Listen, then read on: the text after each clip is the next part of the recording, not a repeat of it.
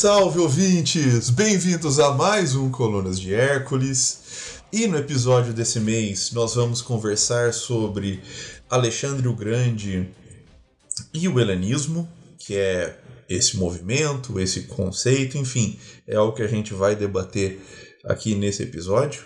Para conversar sobre isso, nós temos aqui um, um convidado muito especial e que já é da casa, o grande Fábio Morales da UFSC, Fábio, bem-vindo ao Colunas de Hércules, é muito bom ter você de volta aqui.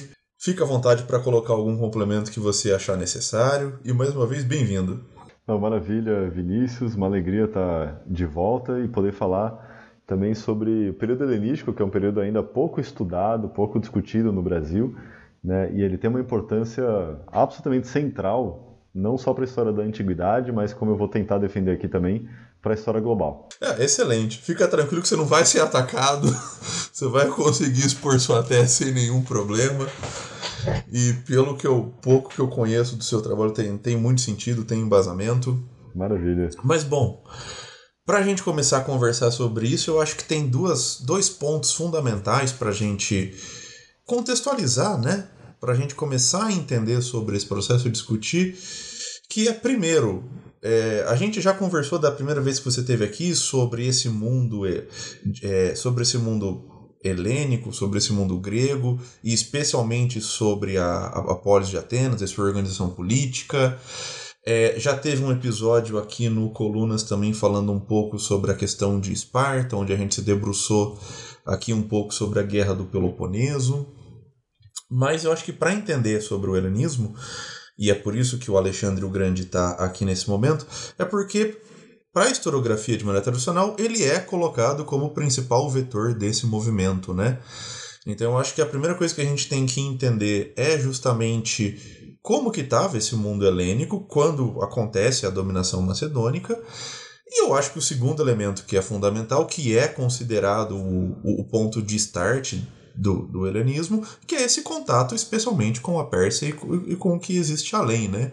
Então, como que também estava esse mundo persa, esse império persa, nesse contexto desse mundo helênico com a, a invasão do, dos macedônicos e construção de hegemonia deles? Não, maravilha, Vinícius. O modo como você coloca a questão já vai direto ao ponto, né? Que o período helenístico ele não se restringe à história da Grécia, né? Como os acontecimentos de alguma maneira entrelaçam os processos históricos, as narrativas que vão do que estão acontecendo entre a Índia e a Espanha.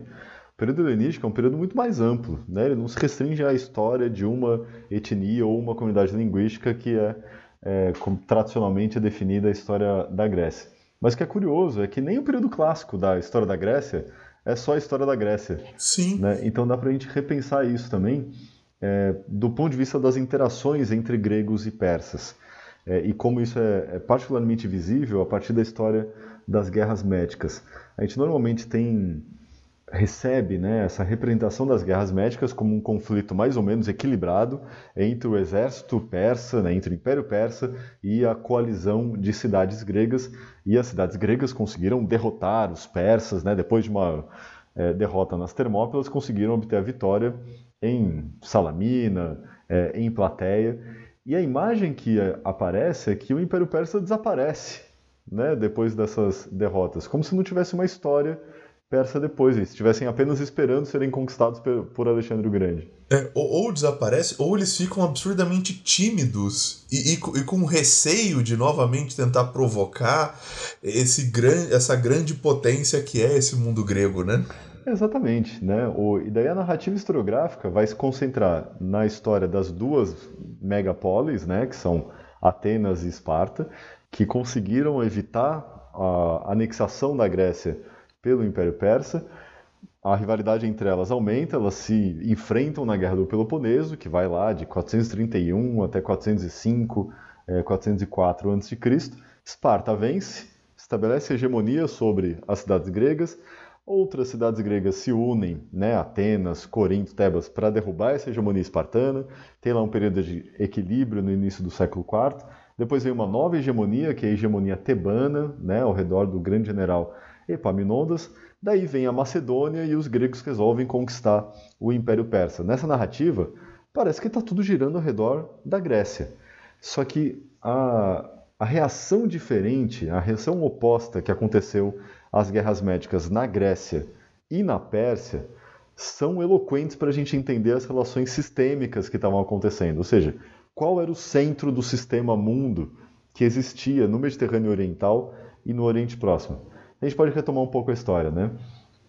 Os persas começaram as guerras médicas, né? Fizeram a invasão da Grécia para punir as cidades gregas que apoiaram a rebelião das cidades gregas da Ásia Menor contra o Império Persa. A principal cidade era Atenas. Então, o objetivo primordial das guerras médicas era punir a cidade de Atenas. E os persas conseguiram. Depois das Termópilas, eles vão para Atenas, os atenienses fogem, vão para os navios, ficam apenas os velhos na Acrópole, né? Os persas incendeiam Atenas, né? gera uma destruição total, e daí continuam a guerra, né? e daí serão derrotados lá na batalha naval de Salamina e na batalha terrestre né? em Plateia. A primeira Salamina comandada pelos atenienses, a segunda Plateia comandada pelos espartanos. E daí Xerxes abandona o projeto de anexação da Grécia. Explicar isso para os gregos foi a tarefa do século V e IV. Ou seja, como que eles vão dar conta de explicar que a periferia de um enorme império, né, uma das periferias, que eram as cidades gregas, conseguiram não ser anexadas ao império. Né? É um paralelo que a gente pode fazer com a Guerra do Vietnã, só que explicar a vitória vietnamita contra os Estados Unidos sem contar com o apoio da Rússia. Era um, uma coisa meio inconcebível como que os gregos em geral e os atenienses em particular vão explicar isso. Vão explicar isso inserindo as batalhas contra os persas dentro de uma narrativa cósmica de oposição entre a ordem e o caos. Então essa oposição cósmica começa na guerra entre os deuses olímpicos e os gigantes, logo no início do reinado de Zeus, a, deusa Terra, né, a Gaia, ela cria monstros para punirem os olímpicos por terem aprisionado os titãs. Os deuses olímpicos se organizam na guerra e conseguem vencer os titãs, inclusive com a ajuda de Héracles. Depois vem as guerras entre os humanos e os centauros, que começa lá em um casamento, os centauros ficam bêbados, começam a querer estuprar as mulheres gregas e os gregos se unem para matar os centauros. Depois tem uma batalha que é as Amazonas tentando invadir Atenas, a chamada Amazonomaquia. Então, essa guerra também opõe gregos e essas bárbaras, que eram as Amazonas. E também tem a guerra de Troia, entre gregos e troianos, e os troianos são vistos como símbolos também dessa barbárie. Ou seja, situar as batalhas contra os persas dentro dessa narrativa era uma forma de colocar os persas do lado perdedor, bárbaro, caótico, e os gregos históricos do lado miticamente ordenado e civilizado. Isso é tão visível que os atenienses colocaram isso em pedra nas métopas dóricas do Pártano. Então a face leste, a, fa a fachada do Pártano, que templo grego não tem claramente uma fachada, porque ele é igual, né, quase do, né, em cada lado. O, mas a entrada do Pártano, no leste, tem lá uma gigantomaquia, no sul, uma centauromaquia, no oeste, a amazonomaquia e no norte, a Guerra de Troia. Ou seja, eles construíram o Pártano não apenas para comemorar a vitória sobre os persas, mas para elaborar miticamente e arquitetonicamente isso que era muito difícil de entender. Né? E esse tipo de obra é, e de referência artística, né, de tomar os persas como os novos centauros, como os bárbaros, aparece em Olímpia, em Delfos, em Delos, nos grandes santuários panelênicos.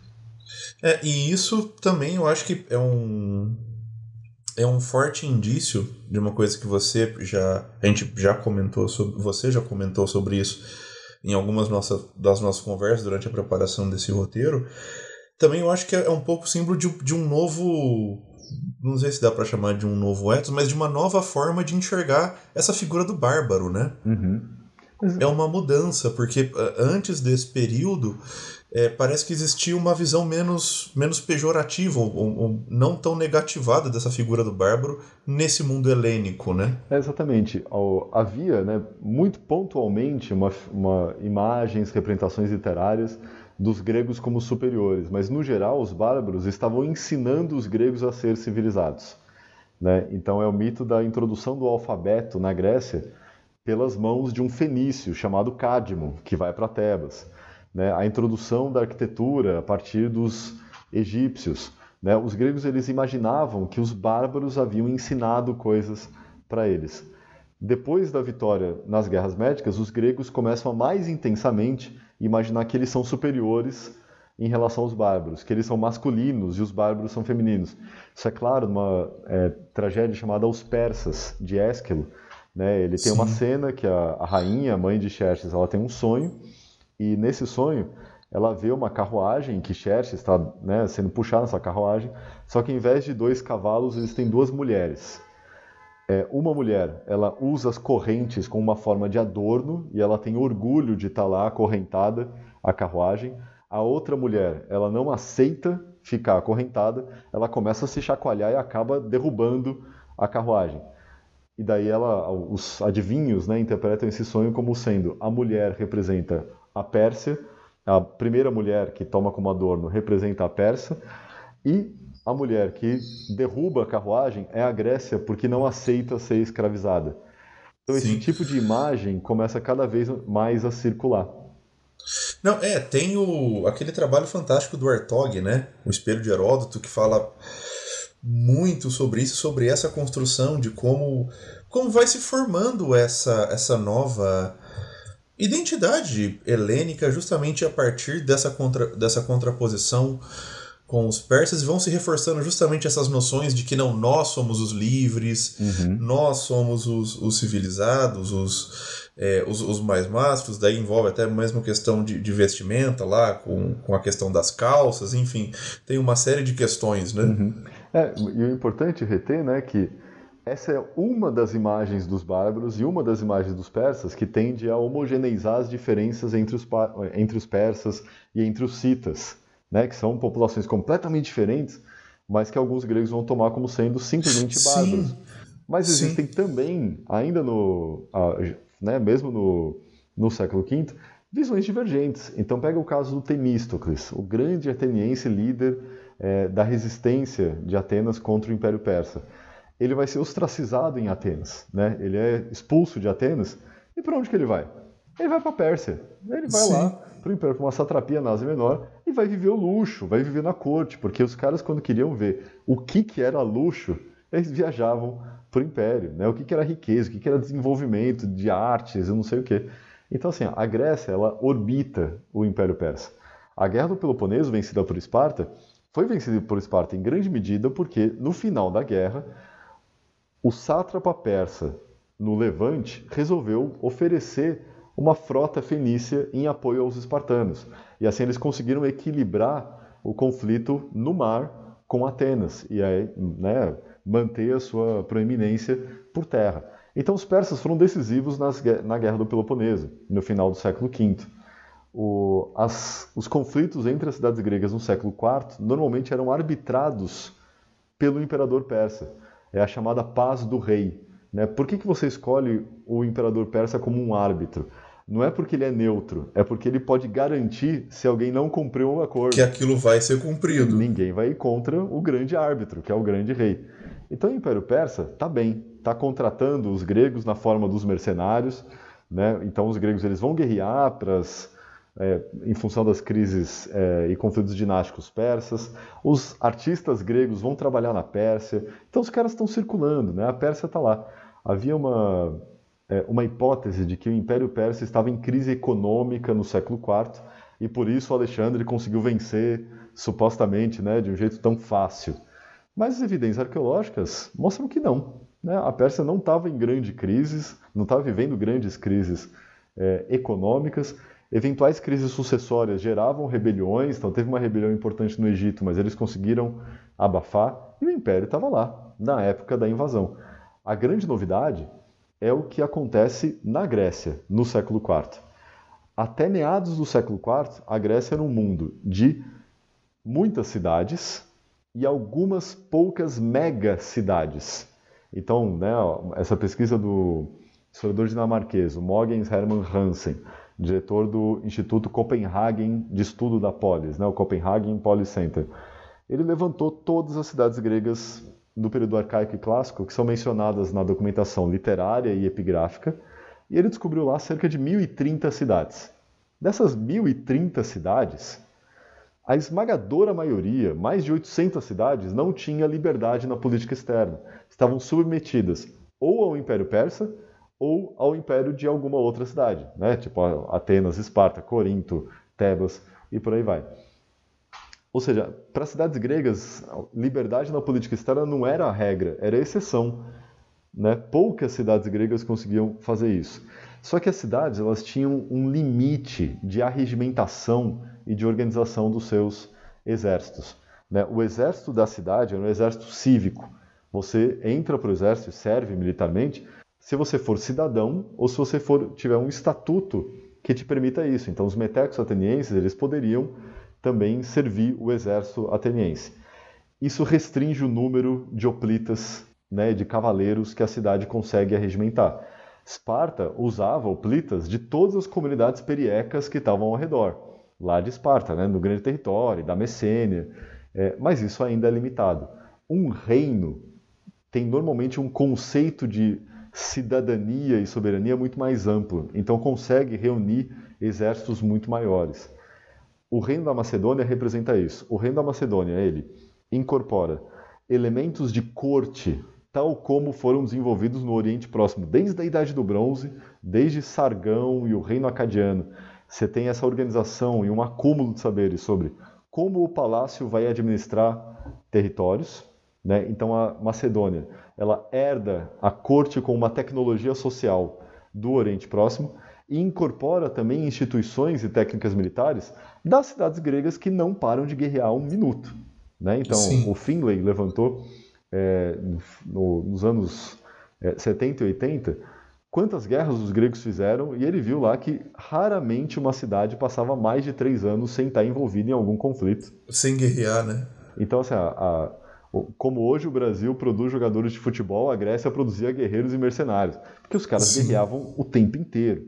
Então a Macedônia, ela consegue incorporar na diplomacia e no campo de batalha, né, convencendo diplomaticamente as cidades ou forçando as cidades a entrarem na liga liderada pela Macedônia.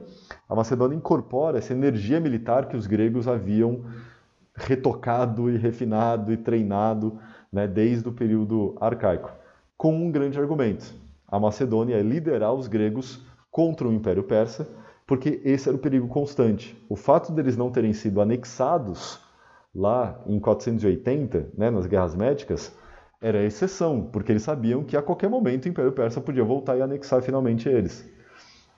Então os macedônios eles enviam embaixadores para as cidades gregas com essa oferta. Eles não iam acabar com a liberdade grega, né? Liberdade que nem era tão plena assim, mas eles iam proteger a Grécia contra a ameaça persa. Filipe II consegue construir a liga, morre em 336.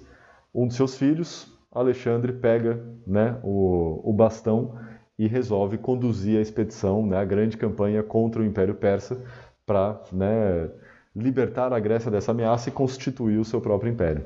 Sim, e daí, a partir da, dessa expedição do, do Alexandre, é que eu acho que a gente realmente começa a ter a, essa construção ideológica do que a gente vai considerar talvez a, a noção mais rasa de, de helenismo, que são justamente aspectos de, de sincretismo em diversos aspectos. Na arquitetura, na religião, na, na filosofia, em qualquer manifestação, eu acho que cultural e material, né? Uhum. Exatamente. O conceito de helenismo ele é, é uma construção do século XIX é, e que também tenta dar conta desse caráter é, inédito das conquistas de Alexandre. Que a gente hoje né, começa a pensar, parece que é meio óbvio, né? Essa, pô, Alexandre é um grande cara, ele foi né? Ele estava representando um grande povo, então era óbvio que eles iam dominar um império frágil e feminino como o Império Persa. No entanto, não. Né? A, a, as vitórias de Alexandre era algo também inconcebível. Né? Como explicar que Alexandre o Grande, os macedônios e os gregos tinham derrubado o Império Persa? Essa questão até hoje é discutida. Né? E uma das soluções do século XIX é, aparece na obra de um autor chamado é Gustav Droysen. Que é o cara que, que, que cria esse termo, né? Acho que ele é o primeiro a usar o termo helenismo para uhum. diversos aspectos, né? Exatamente. Ele usa um, um, termo que aparecia na literatura judaica da antiguidade, que é o helenizar, né? Que eram uhum. os judeus que escreviam em grego. Né? Eles eram vistos como helenísticos, estavam dentro desse universo. Mas o Droysen ele pega a partir dessa tradição judaica e que fala que esse é o período do helenismos e que a gente vai tomar né, na forma de período helenístico. Para o Droysen, o que, que aconteceu? É, ele era né, não propriamente discípulo, mas fortemente influenciado por Hegel. E ele vai usar uma abordagem hegeliana para aquela história. Ele vai falar: olha, havia uma contradição interna, dialética, na história grega. Os gregos eram amantes da liberdade, defendiam a liberdade acima de tudo, porém, contraditoriamente, a liberdade de cada cidade significava a ameaça para o conjunto das cidades. Como eles queriam ser individualmente livres, eles se tornavam a presa fácil para o Império Persa. Então era preciso que aparecesse uma síntese, uma nova organização política que, ao mesmo tempo, respeitasse a liberdade interna das políticas, a liberdade política interna das cidades gregas, e unificasse elas num grande esforço de guerra. Quem faz isso para o Droysen é a Macedônia, Filipe II, na Liga de Corinto. Ele respeita a liberdade dos membros da Liga, mas ao mesmo tempo une todos para, na política externa, direcionar contra a principal ameaça. A biografia do Droysen é interessante para pensar isso, porque ele foi um deputado que participou né, em Frankfurt da organização da Constituição alemã, com base na experiência prussiana. Então ele está vivendo na prática, ele era um político envolvido na unificação alemã. E o que era a unificação alemã? É exatamente esse processo de tentar criar um elo nessa multiplicidade desse mundo fragmentado, né? É, e daí você pode adivinhar que nas comparações a Alemanha, a Prússia era a Macedônia para o Droysen, isso Sim. era positivo, e a Pérsia era a França. Sim. E daí a França como grande inimigo depois da, de Napoleão Bonaparte, né? como essa ameaça de iminente invasão. Então a Prússia conseguia unificar a Alemanha, assim como a Macedônia unificou a Grécia, para atacar a França, assim como os gregos atacaram o Império Persa. Sim. Então ele vai ter uma visão positiva do período helenístico. Para o Droysen, assim, é o apogeu da história grega. E eu acho que mais do que isso também sobre o, o Droysen, sobre essa visão hegeliana e, e portanto, com, com, com uma certa teleologia, é, ele vai enxergar que o principal produto dessa, dessa mistura entre o Ocidente e o Oriente vai ser o cristianismo, né? Exatamente. Que daí também vem toda aquela marca de, de também isso já está no já tá no Hegel, do berço da civilização e, e do progresso, uhum. enquanto isso, né?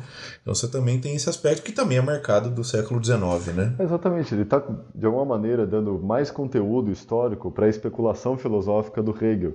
O Hegel ele explicava o desenvolvimento humano em função da ampliação da ideia de liberdade. Né? Então, entre os persas, apenas o imperador era livre.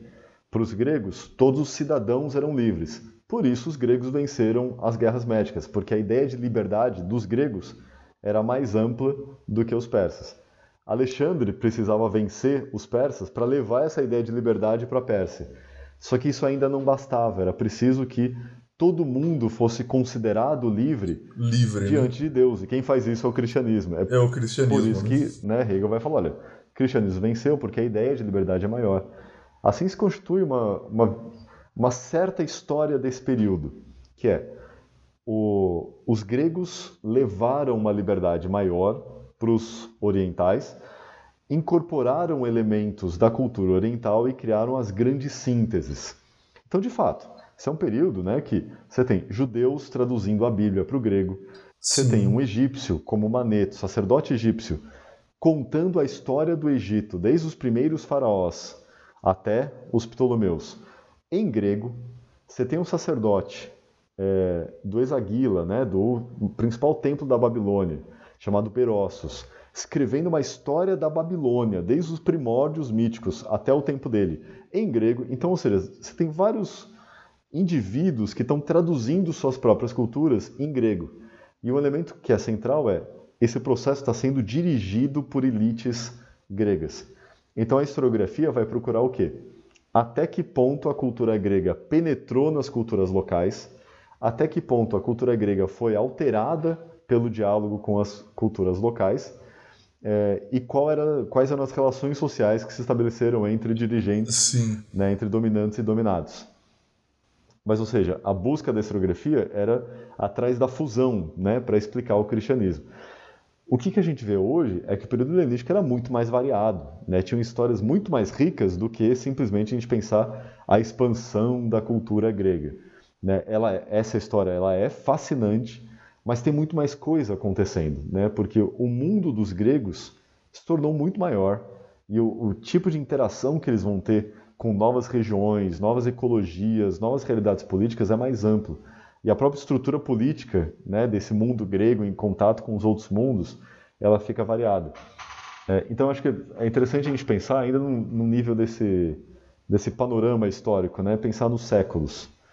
O século IV é o século de Alexandre, né, final do século IV é o período de Alexandre, ele faz as conquistas de 336 a 323, quando ele morre na Babilônia, e a conquista, basicamente, ele venceu três batalhas. Sim, é, é isso. É isso. Ele venceu. Fundou três... muita cidade. É. O... Fundou um monte de cidade, né, no caminho, as né, múltiplas Alexandrias, mas ele venceu três batalhas. Isso é interessante para a gente pensar sobre essa estrutura do Império Persa. O Império Persa era o maior império do mundo. Mas o que significava você ser o maior império do mundo? Não significava dominar todos os territórios e cobrar tributo de todo mundo e conseguir fazer todas as coisas que você quiser a qualquer momento. O maior império do mundo significava que a cabeça do império, o grande rei, era o único dentro do império que podia dizer que era rei dos reis. Mas isso significa que existem outros reis. E tem território que o Império Persa não chega. Simplesmente, ó, ó, essa história é fascinante, né? No caminho de Equibátana, na média, para Persépolis, os caras passavam lá por um, uma região super montanhosa. E tinha um trecho dessa montanha que tinha uma população lá que nunca foi submetida. E que o imperador, para passar, tinha que dar presente para o chefe daquela tribo. Sim. Ou seja, o grande imperador persa, no meio do império, tinha que pagar tributo para uma população que não era dominada. Outros territórios estavam plenamente submetidos e pagavam um puta tributo.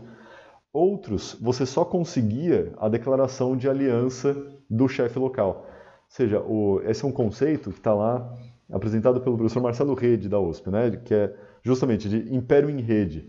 A ideia de império em rede é que o imperador ele controla os nós da rede, ele não controla todos os territórios. Sim. Isso significa que se aparece um aspirante ao império, como Alexandre, e vence uma batalha, os outros nós vão ficar te olhando e vão falar: opa, peraí. Vamos ver, Vamos ver a, próxima. onde que isso vai. É. Né? Então vem lá, primeira batalha de Grânico, Alexandre vence. Segunda batalha, lá de Issus, Alexandre vence. Aí começa um efeito dominó dos sátrapas, dos chefes locais, dos reis locais migrarem o apoio, migrarem para Alexandre. A terceira batalha de Galgamela, aí já era, aí é o golpe final, né? E do ponto de vista dessas populações, o que aconteceu? Trocou o imperador, mas o império é o mesmo. Eu acho que existe um outro, eh, um outro aspecto sobre essa percepção que a gente tem e acaba ficando, acho que para os ouvintes do Colunas, deve ficar um pouco cansativo e, e repetitivo, porque eu, eu, devo comentar isso episódio sim, episódio também, que é justamente uma percepção muito errônea de algumas estruturas políticas da, da antiguidade, de achar que quando a gente fala de um império, seja romano, seja qualquer for da antiguidade, ele é de alguma forma próximo com um Estado moderno. Uhum. E, e, não, não é, não existe essa burocracia, não existe as mesmas noções mesmo de identidade, de pertencimento, de, de, de relações políticas, de fronteira. É, são relações completamente diferentes. Uhum.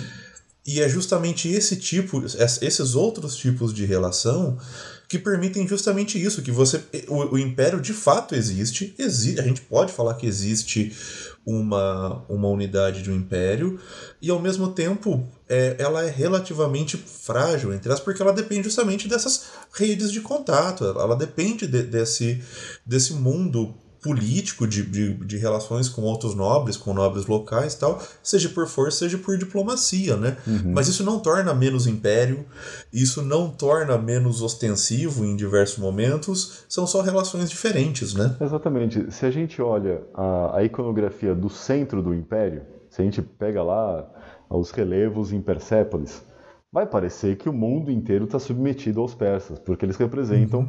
Populações de todos os territórios ajoelhadas entregando tributo. Agora, se você vai para as regiões, você vê que as relações são muito diferentes. Tem região que paga, tem região que não paga, tem região que o tributo é mandar soldados, mas por um certo tempo. Então é tudo muito variado. Você tem toda a razão. Esse é um argumento do, do Pierre Briand, que é um dos maiores especialistas em Império Persa. Ele fala: olha, a gente tem um erro enorme de projetar a experiência do Estado Nacional para pensar os Estados antigos. E quando a gente vê que o Estado antigo não funciona como Estado Nacional, aí a gente vai para o outro extremo e fala: não, não existia Estado, né? não tinha nenhum poder. Não, peraí. Né? Calma. É, exatamente, é, é, é a, a conjunção disso tudo. Então isso fica claro nas vitórias de Alexandre. Só que Alexandre morre em 323 o irmão dele né, não era considerado capaz, né, por questões de saúde mesmo, para governar.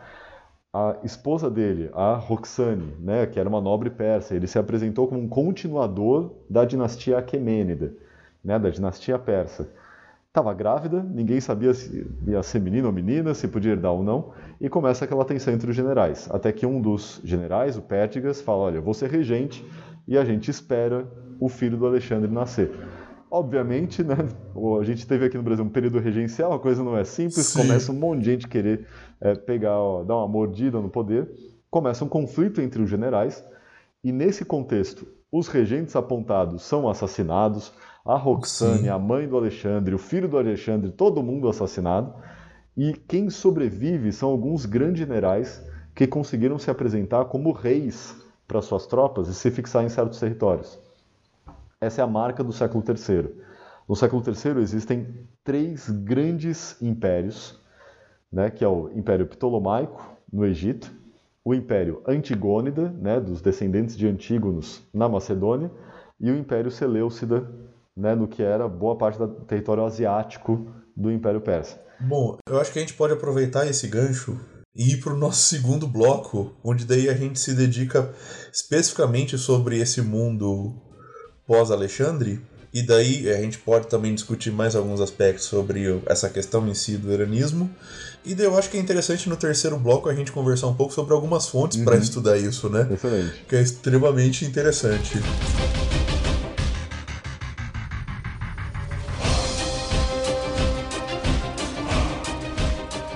O que, que é esse mundo helenístico, né, concretamente?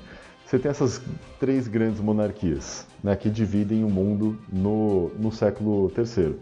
A Ásia Seleucida e a Ásia, entenda, né, é da Índia até a Síria. Né, os caras continuam tendo elefantes vindos da Índia né, para essas guerras. No Afeganistão, tem cidade na Bactria, que é aliado do Império Seleucida. O Egito se estendendo lá até a Núbia e a Macedônia controlando ainda, lidando com as cidades gregas. Só que não é um mundo apenas dessas três grandes monarquias, desses três grandes impérios. As cidades gregas se articulam agora em ligas de cidades, que tentam ser mais estados federais, respeitando a autonomia de cada cidade. Né? Uma das mais bem documentadas é a Liga Aqueia, né? que vai fundar uma nova cidade, que é Megalópolis, ao redor né? do universo da onde vai sair Políbio, que é o maior historiador né? do período, é, e tem outras ligas, a Etólia, que vão né, tentar articular, as ligas de Esparta, as alianças de Atenas, né, vão tentar ainda defender algum grau de autonomia. Mas, de fato, as únicas cidades que conseguem militarmente defender a autonomia são Esparta e Rhodes. Rhodes é uma cidade estratégica, né? a ilha onde está lá a polis de Rhodes, ela está no meio do caminho entre o Egito e o Levante e o Mar Egeu. Então, tudo que passa de comércio do Egito e da região da Fenícia, de Israel, na direção do Mar Egeu e vice-versa, parava em Rhodes. Aquele território é, e aquele espaço marítimo ele era muito perigoso. Né? Quando a gente pega um mapa do relevo do Mediterrâneo, a gente percebe que a face, né, o lado norte do Mediterrâneo, ele é montanhoso, então tem muitas colinas. E do topo dessas colinas você vê o mar à distância. Já a face sul do norte da África são terras baixas. Então, da terra você não vê muito além do horizonte do mar. Então, quer dizer que se você se afasta muito do mar Egeu, você vai estar lá no meio do mar, sem nenhuma ilha, sem nenhuma terra por perto, e você é uma presa fácil para a pirataria. Então a rota Mar-Egeu-Egito era perigosíssima. Como que eles resolveram? A monarquia ptolomaica e a polis de Rhodes fizeram um acordo para as duas frotas protegerem aquela rota. Fazer comércio no porto de Alexandria e no porto de Rhodes era a melhor coisa do mundo e a coisa mais cara do mundo, mas valia a pena, né? Porque era uma rota segura. E daí vinha assim, a conexão que está rolando entre Ásia, Europa e África passava por Rhodes. Com isso, Rhodes conseguiu manter uma frota e ainda ter alguma, alguma opinião nesse espaço militar controlado pelas grandes monarquias. Só que existiam também pequenas monarquias. Muitas vezes, antigas satrapias persas ou novas ligas que aparecem e se aproveitam da desatenção dos grandes impérios. O, o que acontece, né? Na, em, quando você tem um império na Macedônia, um no Egito e um na Ásia, os grandes conflitos acontecem no meio. Os grandes Sim. conflitos acontecem no Levante e na Ásia Menor, seja Mediterrâneo Oriental que o bicho está pegando. Os territórios mais à fronteira não, não recebem tanta atenção dos impérios e começam a aparecer movimentos de independência no Império Seleucida, na região do Afeganistão, lá em 200, 240, final dos anos 240, é uma década que tem três independências contra o Império Seleucida. O Afeganistão, que era a província da Bactria, vira um reino independente. A Pártia, antiga província é, satrapia persa, que se torna um reino independente. E Pérgamo, que também era parte do Império Seleucida e vai se tornar um reino independente. Surgem três novos reinos que vão fazer alianças, obviamente, com os imperadores rivais daquele que eles acabaram de se libertar. Então tem novos grupos. Está vindo do Ocidente dois novos impérios. O Império Cartaginês, que está lá Sim. ocupado em conquistar a Sicília, a Sardenha, a Córcega, e já estabelece hegemonia sobre a região do Estreito, né, das colunas de fato, né, que lá para Cádiz é a região de Gibraltar, é, e a República Romana, que muito em resposta ao crescimento do imperialismo cartaginês, vai montando seu próprio império. Sim, e o Políbio escreve justamente sobre todo esse mundo, né? Exatamente, porque no conflito entre eles, o que, que os líderes cartagineses fazem? Pedem ajuda para os reis helenísticos contra Roma e envolvem aquele mundo dentro do mesmo contexto. Ou seja, você tem esses três grandes impérios, mas tem novas forças políticas é, e estruturas que ninguém, ninguém sabe de onde veio. Né? Quem são esses romanos? Os gregos vão lutar para conseguir entender tudo isso. É, inclusive, é, esse é um dos objetivos da, da obra do Políbio. Uhum. Que é apresentar para esse mundo grego quem são esses caras. Exatamente. É, e quem são esses caras que ninguém consegue derrotar. Sim. Né? Seja, os romanos eles até perdem batalha, mas o Políbio percebe, eles perdem uma e daí eles vão com mais sede ainda para a próxima. Sim. Né? E eles têm alguma coisa que a gente tem que explicar. Esse é o, o século III é o século, né, dessas dos três grandes impérios, de novas potências aparecendo nas duas pontas, tanto o oriental, lá com a Bactria e a Pártia, quanto ocidental, com Cartago e Roma. O século II é quando a coisa vai se definir, e daí de alguma maneira esse mundo ele implode. Né? A gente pode pensar que o século IV foi um século de explosão. As estruturas políticas e culturais gregas vão para todo lado, chegam até a Índia, vão influenciar inclusive a arte budista, que é a famosa arte de Gandhara, né? os Budas que são representados a partir dos modelos de Apolo. Não, isso sobre Gandhara eu estava lendo. Eu sou louco para fazer um episódio sobre, sobre o reino de Gandhara, não só a questão da arquitetura, tem coisas fantásticas como rituais de monges budistas se utilizando do teatro dionisíaco uhum. para fazer performance e como isso influencia a, a questão da, da, própria estrutura mesmo de divulgar o, o budismo de diversas maneiras e apresentações é algo uhum. surreal assim. É, tem o, o, já alguém assim para você conversar, né? Já fez uma indicação que é a Sibeli Aldrovandi que fez o doutorado sobre arqueologia budista no período helenístico, né, que é a, a pessoa que mais entende isso. O mestrado dela foi sobre a arte de Gandhara, tá, então vale muito a pena. O século II, por sua vez, é um século de implosão. O mundo helenístico ele, ele vem para dentro, né, porque essa expansão da cultura grega significou também expansão das instituições gregas e não apenas troca cultural, mas troca de técnicas imperiais. é no século é ao longo do século III que é, as monarquias gregas vão se meter no Mediterrâneo Ocidental e os romanos começam a aprender o que, que é uma corte. Né? O que, que é uma sociedade de corte?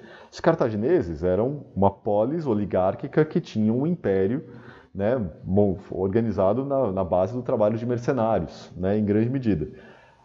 O Império Romano, né, a República Expansionista Romana, era também uma cidade oligárquica, que não contava tanto com mercenários, mas mais com um exército cívico muito aberto. O Oriente Próximo tinha um acúmulo enorme de como uma corte deve governar esses territórios. O Mediterrâneo Ocidental aprende com esse contato o que é ser corte, qual é a vantagem de você ter uma corte, que é basicamente você ter estabilidade de administração imperial. Se você tem uma corte, tem um rei que fica lá 30 anos, ele consegue elaborar um projeto e manter esse projeto por muito tempo. O maior problema é quando o rei morre, daí você tem que Sim. criar estabilidade. A questão da sucessão, é. aí é outro problema. Mas, é... Mas assim, um problema a cada 30 anos. É diferente de um problema a cada ano quando muda o cônsul. Exatamente. Né? Então é, Não, é uma treta e... enorme. E eu acho que vale a pena citar também sobre isso, é, especialmente no caso da, das cidades oligárquicas, é, existem também, cada oligarca vai ter muitas vezes sua própria rede de contato. Uhum. E seus próprios interesses, e vão fazer seus partidos, então a gente sabe, e que muitas vezes isso está interligado com, outro, com outras oligarquias, uhum. ou mesmo com outras cortes. Então a gente sabe que em determinado momento, hoje, por exemplo, um exemplo que me veio à cabeça, por exemplo, que o rei Ptolomeu, em alguns momentos, apoiou rebeldes de Atenas. Uhum. Você tem. É, é muito menos. É, é, muito mais instável, né? É, essa é uma característica. Esse, esse tipo de política, é, né? É uma característica das oligarquias, fazer essas ligações Sim. globalizantes, né? Para reforçar o seu poder interno também. Exatamente. Né? E especialmente nesse mundo que você não tem essa burocracia. É isso. Que você depende da sua rede de contatos, que você depende dessa questão que os romanos vão chamar de clientelia, né? Uhum e, e é justamente são esses círculos, ciclos aristocráticos, onde cada um detém o seu poder local, mas que ao mesmo tempo esse poder local depende de outros poderes locais, né? Uhum. E um ajuda o outro, ou pode atrapalhar o outro. É, é um exemplo dessa dificuldade de, de, dos romanos e dos gregos se entenderem né, nesse novo mundo tem a ver quando, no século II, os romanos se metem diretamente na política dos grandes impérios gregos, Sim. derrotam a Macedônia, depois derrotam o imperador é, Seleucida, Antíoco, começam a estabelecer hegemonia sobre o Egito, ainda que indiretamente, e fi, vai ficando cada vez mais óbvio para os gregos, principalmente depois da década de 160, que os romanos são uma potência com a qual eles têm que estabelecer relações. As cidades Sim. gregas per percebem que, olha, a gente tem que ter uma relação fixa com os romanos, é, porque eles podem nos proteger.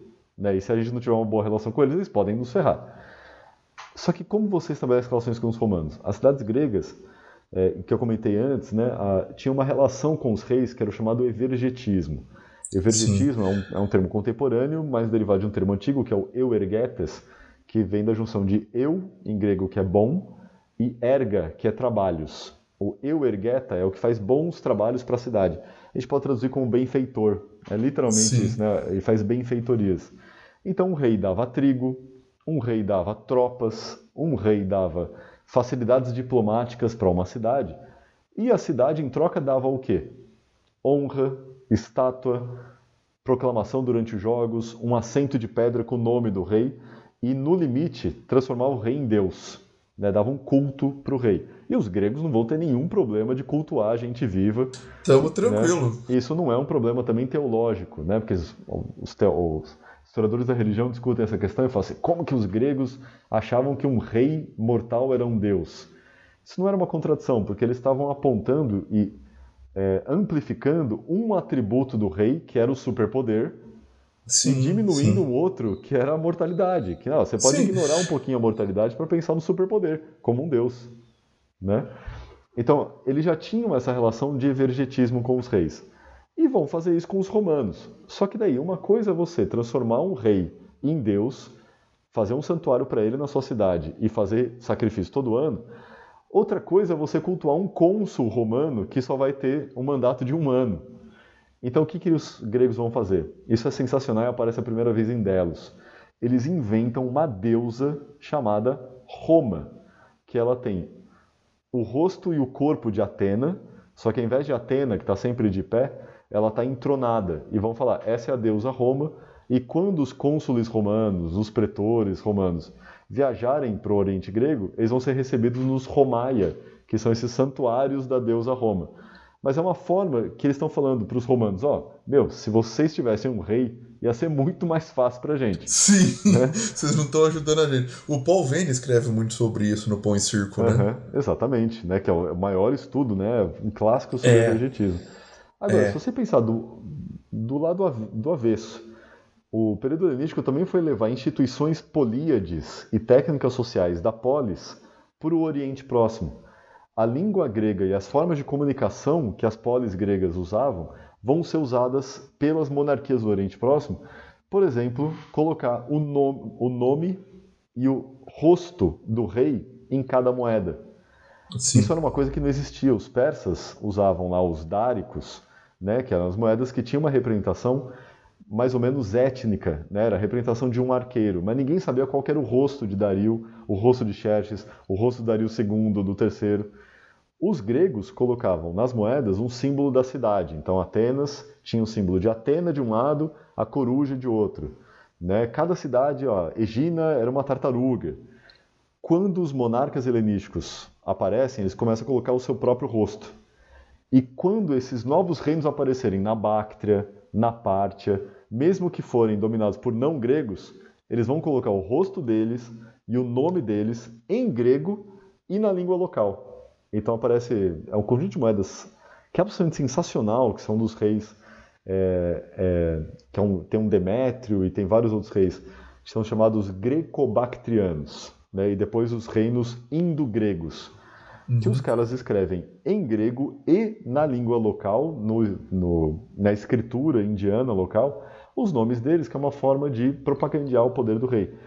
Eles vão usar a arte grega para representar os valores da monarquia. E tem instituições da polis grega, de conselho, magistratura, que começam a envolver mais a população na gestão dessas cidades. Ou seja, a multiplicação de polis do tipo grego no Oriente Próximo também vira um, um, uma força de articulação dessas populações. E aí, um desses reinos novos que apareceram no século III, que é o reino da Pártia, por uma série de vantagens mais ou menos situacionais, consegue fazer o seu próprio império. É interessante a gente comparar o reino da Pártia, que corresponde ao ter território que hoje está é tá entre o Irã e o Turcomenistão, né, a leste do Mar Cáspio. Eles têm, é, é um reino fundado por uma população que está vindo lá das estepes da Ásia Central, né, que são os chamados Farni e que depois vão ser chamados Partos, mas é um aqueles seminômades da Ásia Central aparecem Sim. lá, né, dirigidos por um tal de Arsaques, que ninguém sabe direito quem que era, mas era o líder, era o chefe daquele grupo. Provavelmente uma milícia, talvez é, é muito mais uma milícia do que um povo. Tomam controle da Pártia e começam a fazer um reino.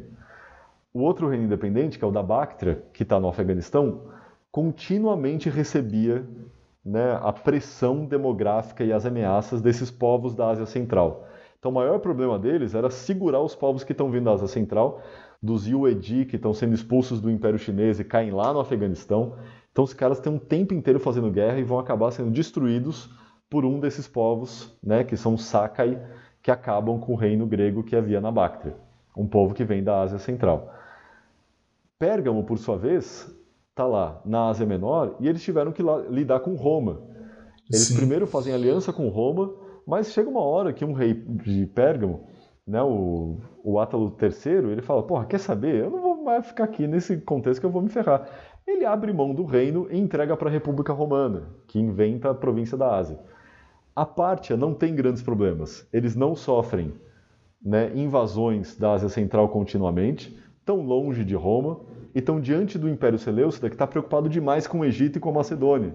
Sim. Os partas começam a se expandir, dominam boa parte do Irã, invadem a Mesopotâmia, dominam a Mesopotâmia, num momento mais ou menos paralelo que Roma está dominando o Mediterrâneo inteiro. Ou seja, no século II está claro que o mundo tá, vai se dividir em duas megapotências. O Império Parta, no Oriente Próximo, que vai conquistar boa parte do que era o antigo Império Persa, e o Império Romano que está se expandindo como potência única no Mediterrâneo.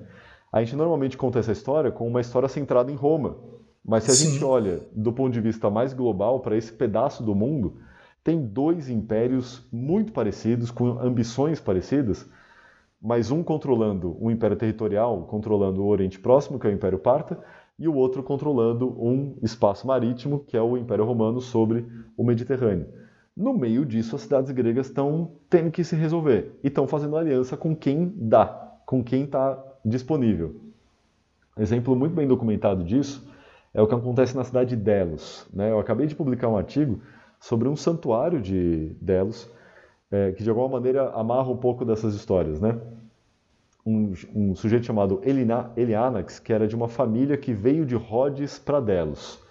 Por que, que muita gente migrou de Rhodes para Delos e muitos comerciantes fizeram esse movimento? Rhodes era o grande centro comercial do Mediterrâneo no século III. Só que no século II, quando tem uma série de guerras, Rhodes hesita no seu apoio para Roma e Roma começa a sacanear Rhodes sempre que Sim. pode.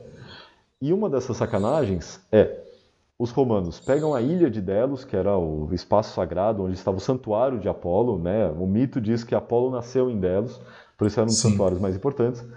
Dá a ilha de Delos de presente para Atenas, expulsa a população, os atenienses montam uma colônia lá, com a condição, ou sob a condição, de que Delos fosse um porto livre de taxas. Então, quem fazia comércio antes em Rhodes, agora vai fazer comércio em Delos.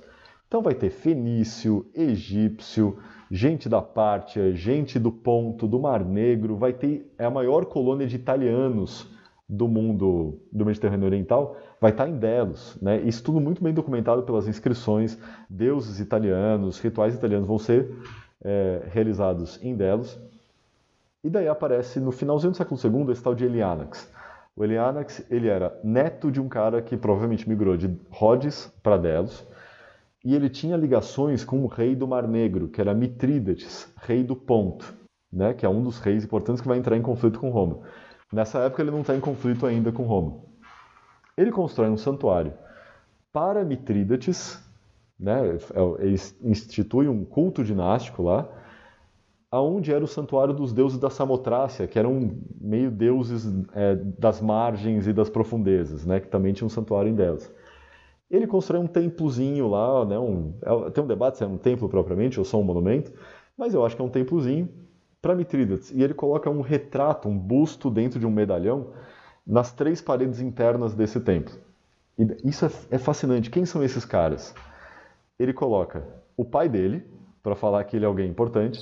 Sim. Coloca um médico do Mitrídates, um general uhum. do Mitrídates, um membro da corte do imperador Parta, um rei Seleucida, que agora não governa quase nada, governa só a Síria, né? e outros generais e figuras intermediárias. Seja, e, e, daí lá dentro tem uma estátua plena né, do próprio Mitrídates.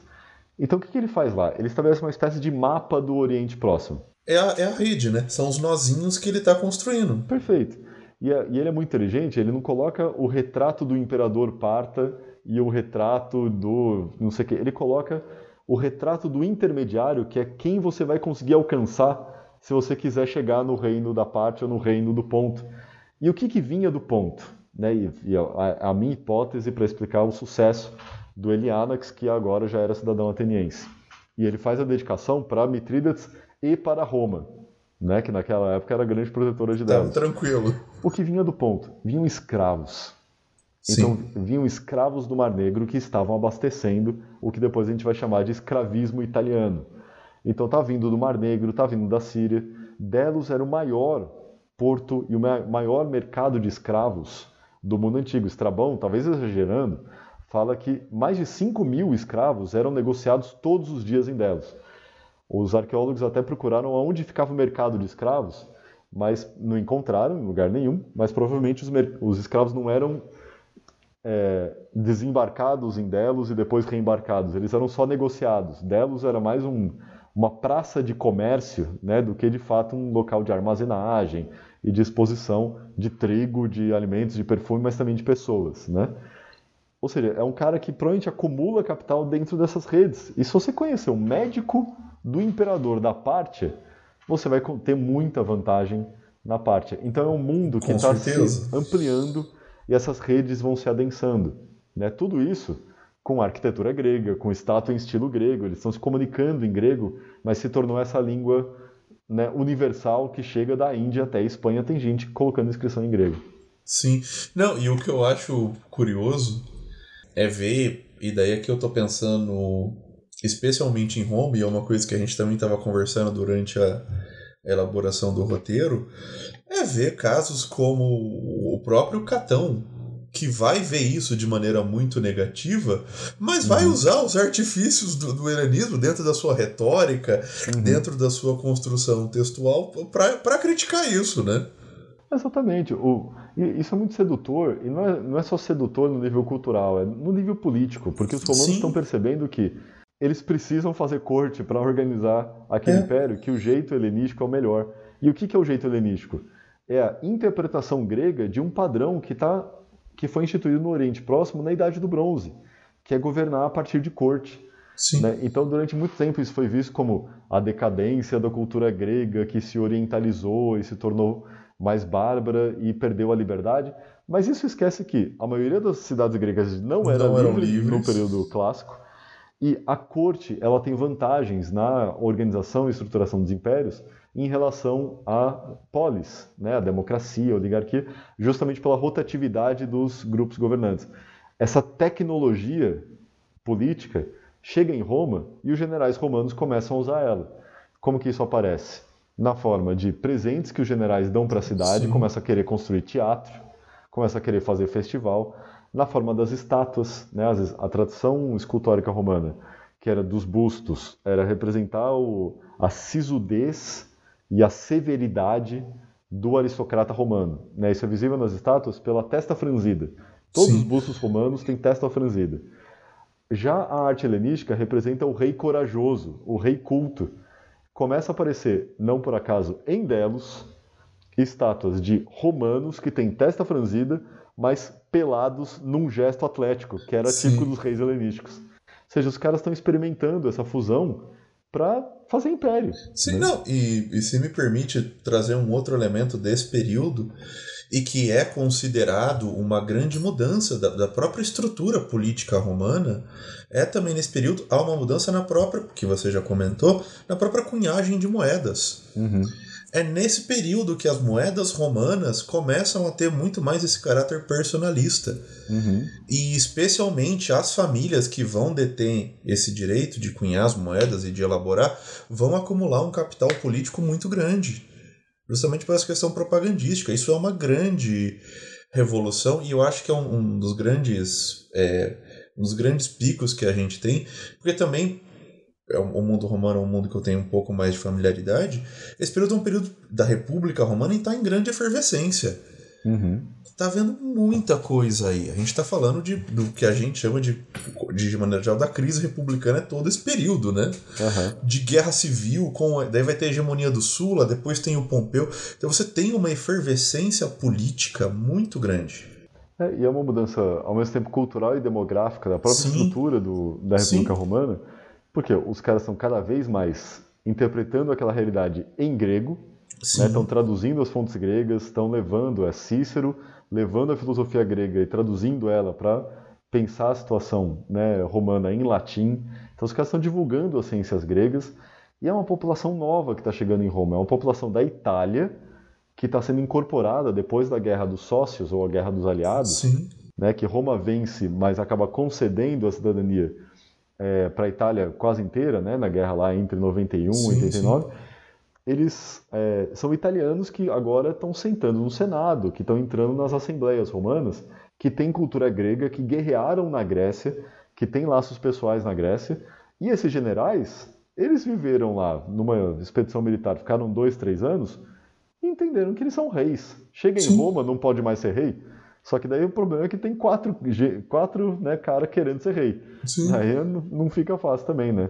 Ou seja, esse conflito social tem a ver com a incorporação do mundo mediterrâneo, né, do, do Mediterrâneo Oriental, no seio da República Romana, e daí acontece um movimento ambíguo, que é as tensões do Mediterrâneo inteiro são resolvidas como tensões da República Romana Sim. e As guerras da República Romana são guerras mediterrânicas. As grandes batalhas lá entre é, o Antônio e o, e o Otávio vão ser na Grécia, vão ser no, no Egito, vai ser no Ascos que elas vão resolver. Né? Atenas se ferra seguidamente, Atenas fica sempre do lado errado. Na, na luta entre Sula e Mitrídates, Atenas escolheu Mitrídates, perdeu. Sula matou quase todo mundo. Plutarco fala que a água ficou empapada de sangue, né, com a matança que Sula Sim. fez quando invadiu. No conflito entre César e Pompeu, Atenas fica com Pompeu. Pompeu. No conflito entre os cesarianos e os cesaricidas, né, o Crasso, Sim. o Bruto, Atenas fica com os cesaricidas, perdeu. Entre Antônio e Otávio, fica com Antônio, perdeu. A galera não acerta uma, né? Exatamente. É engraçado, Atenas acertou todas no século II e errou todas no século I a.C. Mas o século I é justamente esse período em que, no Mediterrâneo, Roma está estendendo seu domínio e daí está não apenas submetendo poderes com liberdade relativa, mas está extinguindo esses poderes, é o que acontece com o Egito. Sim. Só vai sobreviver o que não é relevante, tipo a Capadócia já né, tem um poder muito limitado, como a Gene, por aí vai. E no Oriente Próximo, o Império Parta já é o Império incontestável. E aí acontecem os choques entre o Império Romano e o Império Parta. E nesses choques, no século I, Roma perde. É quando Crasso vai fazer a grande expedição contra a Pártia. É a famosa vitória, uh, o erro crasso, né? O erro crasso. Mas Antônio também tenta fazer uma expedição contra a Pártia e é derrotado. Todos os romanos que vão para a Pártia são derrotados. O primeiro que ganha, mas ganha a partir de uma artimanha muito sacana, que não é bem uma vitória, é Otávio, que é o cara que consegue dar, uma, dar um nó em todo mundo, né? No Mediterrâneo inteiro, ele conseguiu enrolar. O que, que ele faz? Ele percebe, olha, eu não vou conseguir submeter o Império Parto. Não vou. Simplesmente não dá. E tem soldados romanos e insígnias militares romanas que o Crasso e o Antônio perderam, que ainda estão na parte. E é vergonha romana. Então o que, que ele Sim. faz?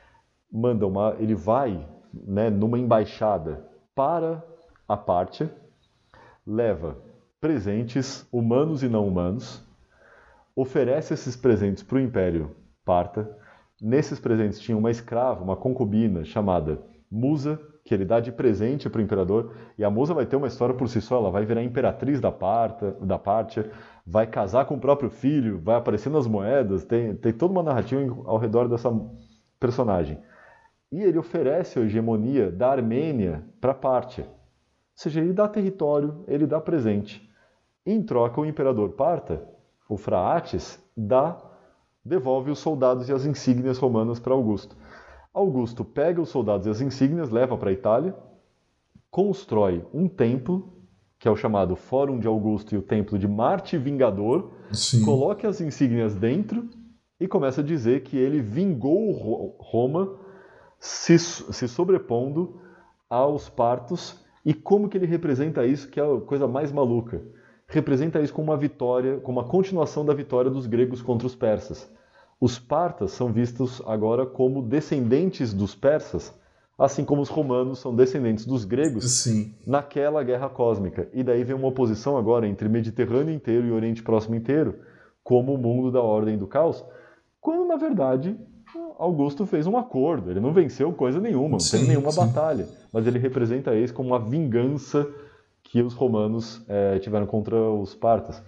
Isso aparece também numa estátua famosíssima chamada Augusto de Prima Porta, né, que é a imagem de Augusto, que é uma imagem toda híbrida. Né? Ele está com a couraça de general, mas ele tem uma túnica amarrada na cintura que remete às estátuas de Zeus, que é o deus monarquia. Sim, sim. Ele está numa posição militar. No pé dele tem uma estátua de um golfinho e de um cupido, que é um jeito dele falar que ele é divino. O golfinho, símbolo de Apolo, que ajudou ele na vitória contra Antônio, segundo ele mesmo, Sim. e o Cupido, que é um filho de Vênus, que é ancestral. Que é a liagem dele, do César, né? É, eu sei, está dizendo que ele é Deus, mas ele está com roupa de general romano. E na couraça tem esculpida a figura de um persa, a gente sabe que a, o personagem tem calça, que é a marca de Nossa. populações do Oriente Próximo, né? Entregando em posição de submissão as insígnias a um romano militar que possivelmente é o Marte. Ou seja, ele representou aquilo do mesmo jeito que os atenienses representaram a vitória sobre os persas, né? como a, a, a submissão dos orientais diante da autoridade romana. A gente costuma contar a história de Roma como se estivesse isolada, mas Roma estava perdendo para o Império Parta e a crise romana, não por acaso, ela é contemporânea a essas derrotas. E quando os romanos começarem a vencer os partas, é o que a gente chama de apogeu romano da época antonina no século II depois de Cristo. É só aí que os romanos vão vencer para valer os partas. Os partas, derrotados pelos romanos, vão acabar sendo dominados por uma nova dinastia, que é a dinastia sassânida, que no século III começa a detonar o Império Romano, vence todas as batalhas, mata o imperador. Não por acaso, é o século de crise do Império Sim. Romano. Ou seja, a história né, de crises e estabilidades do Império Romano está diretamente relacionada à história do contato com o imperador é, e com os impérios próximo-orientais. Primeiro o Império, Império Arsácida-Parta e depois o Império Sassânida-Persa, né, a partir do século III. Essa história, essa junção entre o Oriente Próximo e o Mediterrâneo na mesma história é obra do período helenístico. Eu acho que, em síntese, né, a gente pode pensar o helenismo menos em termos é, de fusão cultural ou é, hegemonia da cultura grega sobre os bárbaros, que é um tema que dominou a historiografia, e mais do ponto de vista geopolítico. É a primeira vez na história que o centro do sistema mundial, sistema mundial, eu estou pensando a Afro-Eurásia Ocidental, esse pedaço do mundo, né? Mas o centro desse sistema mundial estava no Mediterrâneo Oriental, porque até então ele teve na Mesopotâmia. Então o centro do mundo se desloca da Mesopotâmia para o Mediterrâneo Oriental. Isso faz com que o Oriente Próximo vire pela primeira vez periferia e o Mediterrâneo Ocidental se aproxime do centro. É isso que permite que ocorra uma reorganização do Império do Oriente Próximo, agora com técnicas gregas, e uma organização e concentração de poder no Mediterrâneo na mão de Roma. Mas é um período em que as grandes questões do mundo, né, do ponto de vista dos impérios, estavam sendo decididas entre o Mar Egeu, o Egito e o Levante, que era lá o, o espaço intermediário entre as três mega monarquias. Estão tão ocupados entre eles né, que as periferias acabam engolindo essas monarquias. A periferia oriental, que era a Pártia, e a periferia ocidental, que era Roma, que acabam se tornando os dois grandes impérios universais que vão se equilibrar até a conquista árabe. Né? É uma estrutura que vai se manter nos próximos 700 anos. Excelente, então vamos para o nosso terceiro e último bloco.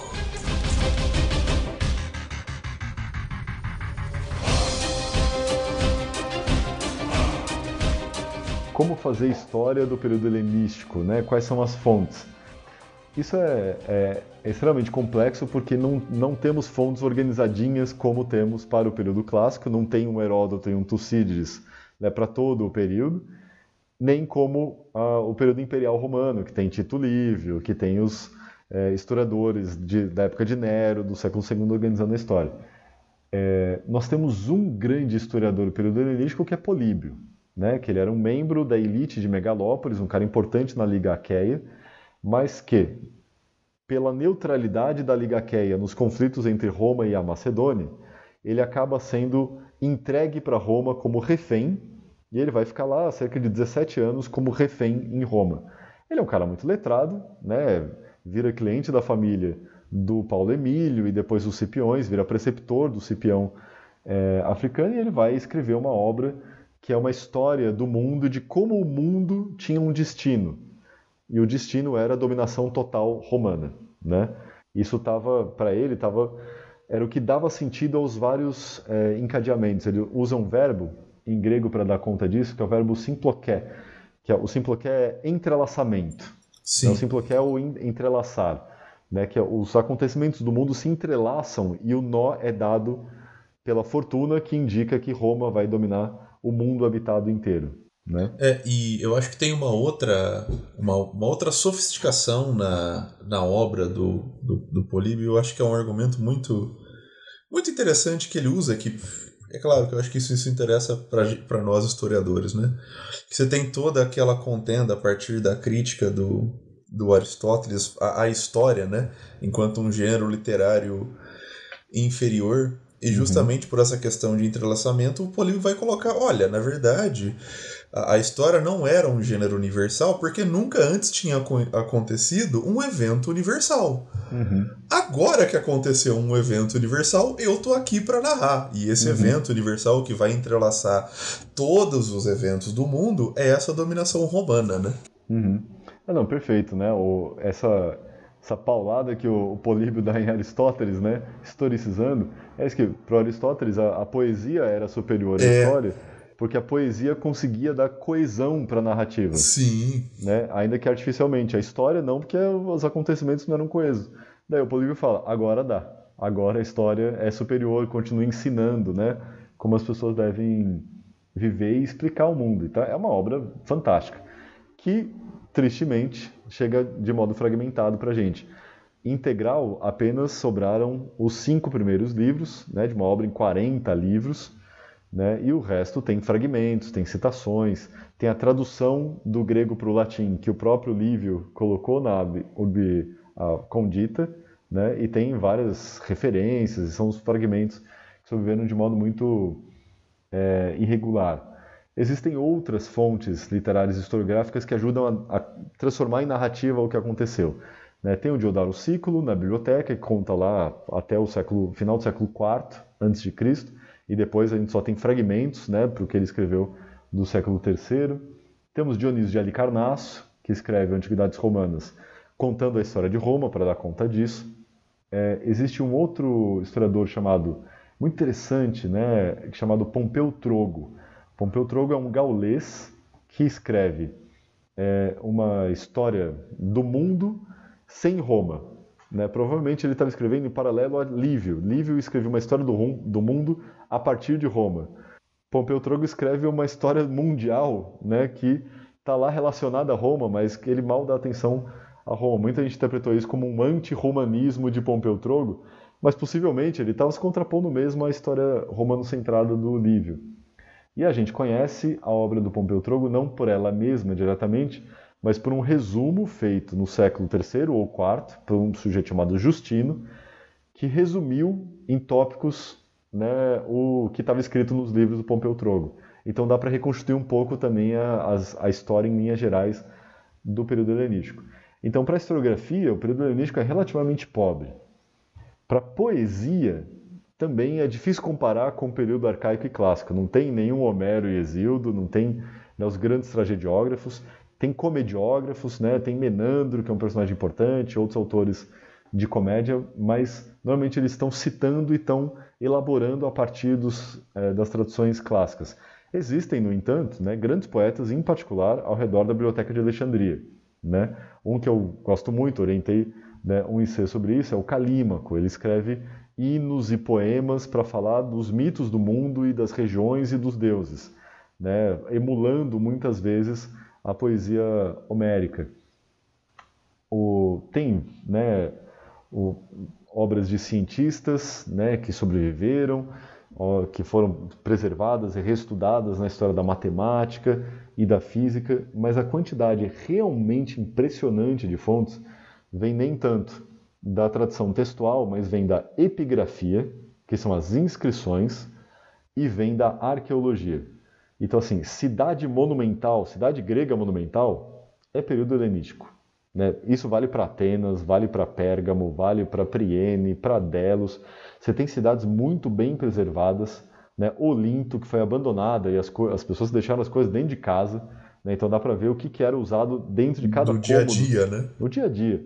Olinto, Delos a mesma coisa, você tem cidade com telhado preservado, com pintura interna das paredes.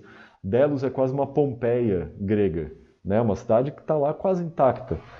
Né? Então tem, tem muita coisa, mas principalmente as inscrições. As inscrições foram responsáveis, né, e o estudo das inscrições, por uma revolução historiográfica, que é, até os anos 60 era normal dizer que a polis declinou no período helenístico que ninguém mais ligava para as instituições, ninguém mais ligava para a polis, porque o mundo era decidido nas cortes dos grandes monarcas. E então a polis acabou. Até que aparece um epigrafista chamado Louis Robert, um francês, genial, o, maior epigrafista do século XX, que começa a ler as pedras que estão lá e são datadas do período helenístico. Ele viaja né, o mundo helenístico inteiro assim, atrás dessas inscrições. E o que, que ele descobre? As instituições continuam relevantes, continuam funcionando, as pessoas estão lutando para entrar na Assembleia, para diminuir o poder do Conselho, para dar honra para não sei quem a partir das instituições. A quantidade de inscrições aumenta em relação ao período clássico, mais cidades estão inscrevendo em pedra as decisões das suas instituições. Ou seja, ele dá uma prova de que não ter liberdade externa não significa desinteresse pela política interna. Sim. Né? Que isso não existia, liberdade externa, não era regra, de novo, nem para o período clássico. Sim, não, então, não era algo comum, né? É, então não houve decadência da cidade grega. O que houve era uma cidade grega, Atenas, tinha um império e não vai ter mais. E daí o que, que eles têm quando não tem mais um império? Eles vão investir em cultura. Vão se apresentar como berço da civilização. Eles vão dizer que inventaram agricultura, ensinaram para o mundo inteiro. Vão instituir as escolas filosóficas, que vai atrair gente de todo lado. Tem um filósofo aristotélico que viaja até o Afeganistão levando frases sábias de, de Delfos, né, que é o Clearco. É, eu ia falar dele que justamente uhum. você tem inscrições dele em vários lugares, e, e essa inscrição dele, especialmente de, de Delos, né? Uhum. É, é, é, fantástico, né? Essas são as frases de Delfos. É. E daí ele leva lá para Aikanum. Aikanum é, é uma cidade é, greco-afegã, né, que está lá no, no, limite entre o, Afeg o Afeganistão e o Tajiquistão. Então é assim, limite oriental né, do mundo grego. É uma cidade que tem instituições gregas, tem essa inscrição do Clearco, que são as máximas délficas, né, como você deve viver em Sim. grego, só que também tem santuário iraniano. Provavelmente era uma cidade importante no reino é, Bactrio, né, greco-bactrio. Ou seja, as formas gregas chegam para todo lado. Os partos, eles têm um hábito né, tradicional, provavelmente vem da, das estepes da Ásia Menor, de beber em chifre. Né? Então eles tomam, bebem as coisas em chifre e eles começam a esculpir esses chifres. E começa a ter imagem de filósofo grego esculpido em chifre. Em chifre. Parto, né? Então tem esse tipo de coisa que é muito interessante. Com certeza. É. Né? E tudo com muita inscrição. E daí o Luiz Roberto ele fala, olha, não tem decadência da cidade grega, a cidade grega não morreu na batalha de Queroneia contra a Macedônia, ela continua viva, continua existindo, vai continuar inscrevendo e fazendo muita coisa durante o Império Romano, é uma instituição relevante, tendo reino ou não, né?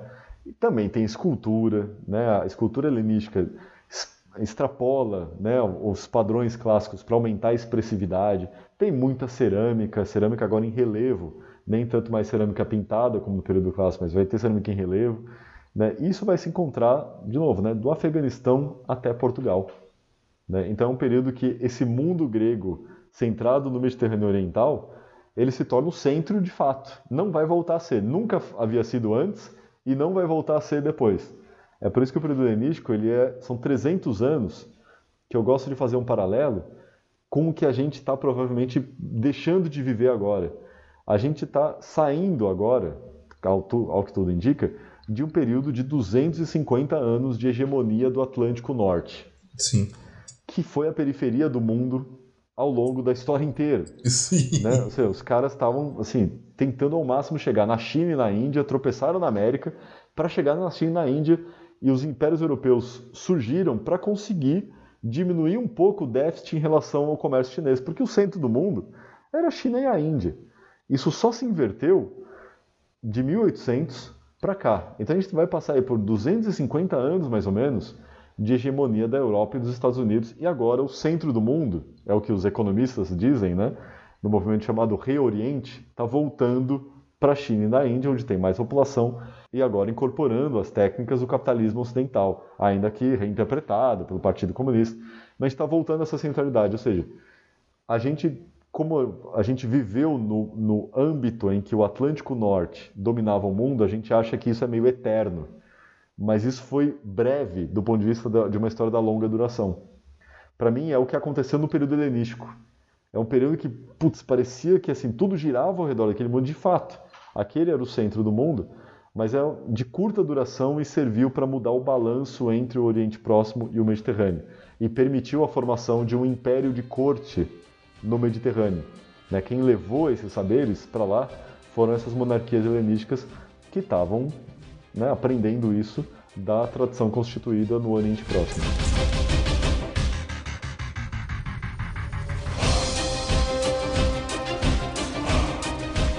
Excelente, professor. Eu acho que a gente pode encerrar nossa conversa. É, eu vou agradecer mais uma vez a sua participação, o aceite em conversar aqui comigo, com os nossos ouvintes, a sua ajuda na elaboração do, do roteiro. E se não for pedir muito, eu gostaria que você, por favor, indicasse, seja um livro, seja um artigo, para quem quer continuar estudando, para quem quer conhecer um pouco. Pode ser o trabalho de sua autoria, que é de excelente qualidade. Por favor, fique à vontade, professor. Não, maravilha, eu agradeço muito a paciência. Você viu aqui que eu gosto de falar sobre o período helenístico. A gente poderia ficar aqui mais duas horas né, falando sobre essa, a, as histórias, são impressionantes. Não, em último é. caso, a gente marca um helenismo parte 2. Excelente, né? Eu topo. E como indicação bibliográfica, né, a gente ainda depende do âmbito dos livros de traduções. Né? Então tem ainda poucas traduções e estão ainda né, já estão meio desatualizadas. Então tem um livro que é o Mundo Helenístico do Pierre Levesque, né, que é uma introdução em português razoável, mas desatualizada. Tem uma outra tradução de um francês, que é o François Lefebvre, História do Mundo Grego, cujos capítulos sobre o período helenístico são interessantes, né, ainda que bastante tradicionais. Para pesquisa mais recente em português, eu recomendo artigos. Né? Então, o, um colega que vem trabalhando com o período helenístico há bastante tempo é professor da UNB, o Henrique Modanês, né? ele fez doutorado sobre o exército macedônico e ele conhece a biografia do período helenístico como ninguém, é, e ele tem estudado recentemente a história do Império Parta, né? inclusive né, está para publicar resenhas sobre livros agora e publicou artigos sobre o Império Parta. É, autores também que trabalham com a Itália republicana, mas de olho no que está acontecendo no Mediterrâneo é, em particular, o José Knust, colega. Que já teve né, aqui também. Também participou né, do, do Colunas, professor lá do Instituto Federal Fluminense, e o Rafael Escopacasa, né, que trabalhou também com as guerras da República Romana contra as Samnitas e tem uma, uma visão globalizante né, do Mediterrâneo. Ele é, era professor da UFMG, recentemente passou no concurso da USP e vai assumir como professor de História Antiga lá. É, recomendo também artigos meus, eu tenho publicado sobre o período helenístico, é, sobre Atenas e Delos em particular, né, que daí eu posso te passar as indicações, você coloca lá também as referências.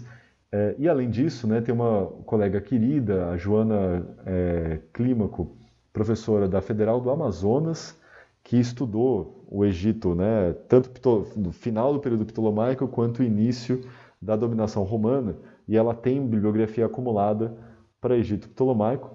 E para quem né, se interessa para a história do judaísmo helenístico, recomendo os trabalhos do meu colega de departamento, o Alex Degan, e do Vitor Passuelo, que é professor da Universidade Estadual de Goiás e que tem trabalhado também com judaísmo, período helenístico e imperial.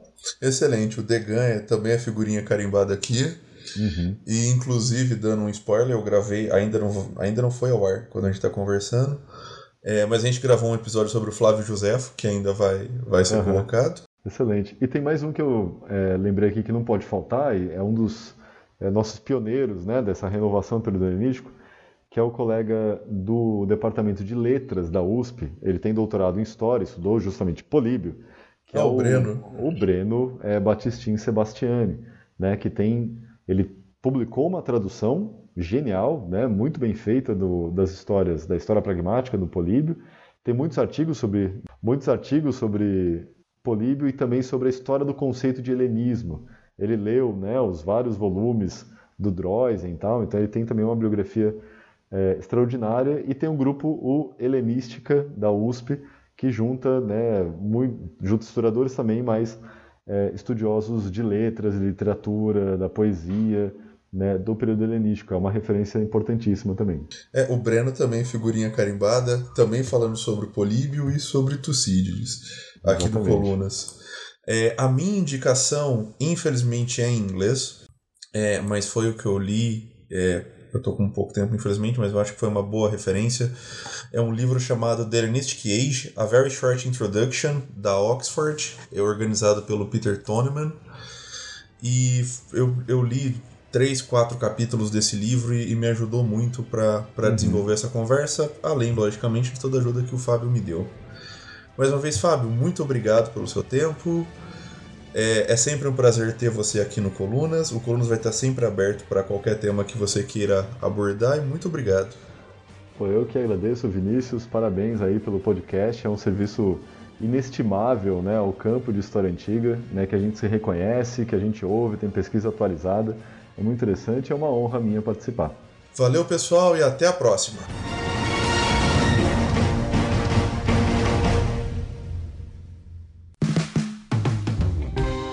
Este podcast foi financiado por nossos colaboradores no Apoia-se. Acesse apoia.se barra e contribua para manter este projeto educacional gratuito no ar.